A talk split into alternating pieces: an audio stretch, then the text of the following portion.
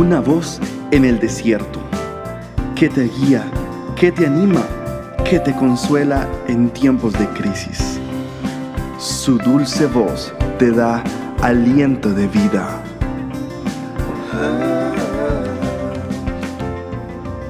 Red de Mujeres Embajadoras.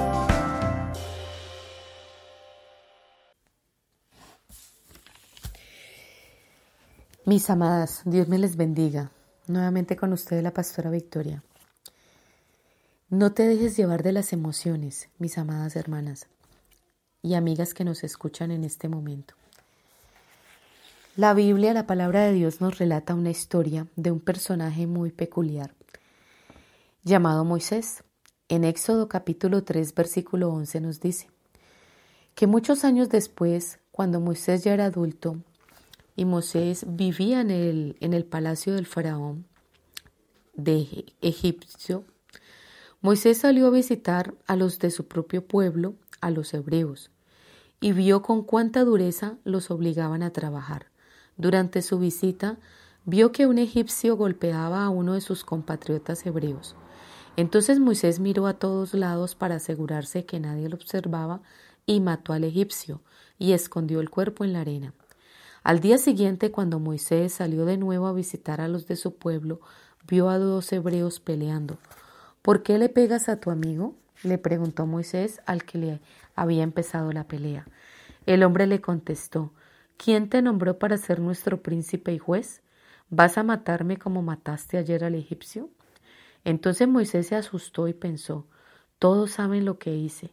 Efectivamente el faraón se enteró de lo que había ocurrido y trató de matar a Moisés, pero él huyó del faraón y se fue a vivir a la tierra de Madián. Entonces, mis amigas y hermanas queridas, con este pequeño relato de Moisés, hoy quiero resaltarles la importancia de tomar decisiones con sabiduría y no tomarlas llevadas y motivadas por las emociones.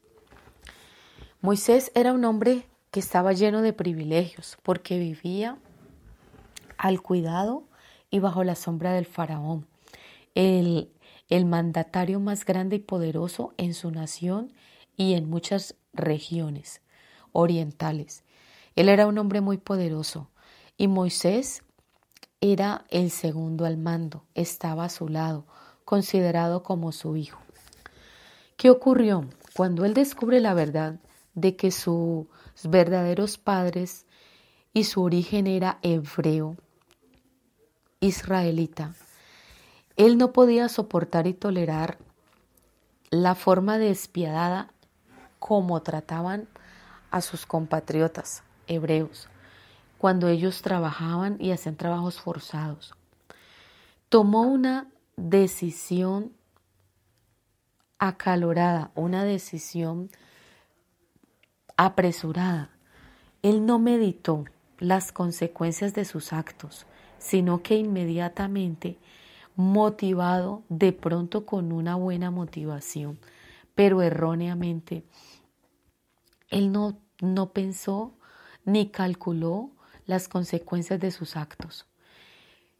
Creyó que nadie lo veía, entonces ocultó la gravedad de sus hechos. Al tomar la vida de uno de los capataces del reino egipcio, Trató de guardar y de cubrir su error y su falta, cubriéndolo, pero no se daba cuenta que lo estaban observando. Esta situación puede ocurrirnos a cualquiera de nosotras. En un determinado momento las situaciones nos apremian tanto, nos sentimos acorraladas y nos sentimos aprisionadas. No vemos un camino, no vemos una salida y tomamos una decisión precipitada, como lo hizo Moisés, sin medir las consecuencias y sin mirar a quién estamos atropellando con nuestra decisión. No estamos mirando las consecuencias hacia las personas que tenemos alrededor. ¿Qué ocurrió? No solo asesinó a un hombre, sino que perdió todos los privilegios que tenía con el faraón en Egipto. Fuera de eso, él huyó, o sea, no enfrentó, no enfrentó la situación que él mismo había propiciado, no asumió su responsabilidad, no asumió los, los actos que él había hecho ni las consecuencias, sino que huyó, deliberadamente huyó. Se encuentra en Madián y él no sabía todas las consecuencias que traería, porque empezó una nueva vida para él. A partir de ese momento en que él actuó precipitadamente, cambió su vida y cambió su destino. Entonces, mi amada amiga, quiero que tú reflexiones en este día. No te dejes llevar por las emociones. Puede que en este momento estés pasando por momentos difíciles, contratiempos, dificultades. Te llenas de ira, te llenas de enojo, te llenas de impaciencia, te vuelves irritable. Te quieres dar prisa por solucionar este problema ya, pero hay que medir consecuencias. A veces el camino que estamos tomando no es el mejor. Porque como vemos el relato, Moisés no pensó, actuó precipitadamente, no consultó a sus superiores, no consultó, no pidió el consejo de un buen consejero. Moisés no consultó a sus propios compatriotas, no pidió una asesoría ni llevó su caso ante un juez, ante una persona competente. Él tomó la venganza por propia mano, o sea que él hizo actos de justicia equivocadas. Eso puede ocurrirnos a nosotras en cualquier momento y bajo cualquier circunstancia. Entonces yo les animo para que tengamos muchísimo cuidado en el momento de tomar decisiones, que no lo hagamos motivadas Em, por, motivos equivocados o con unas emociones fuertes y dañinas. A nuestro paso podemos ocasionar mucho dolor y dañar muchas vidas y malobrar propósitos. Moisés cambió su destino. Moisés cambió su propósito.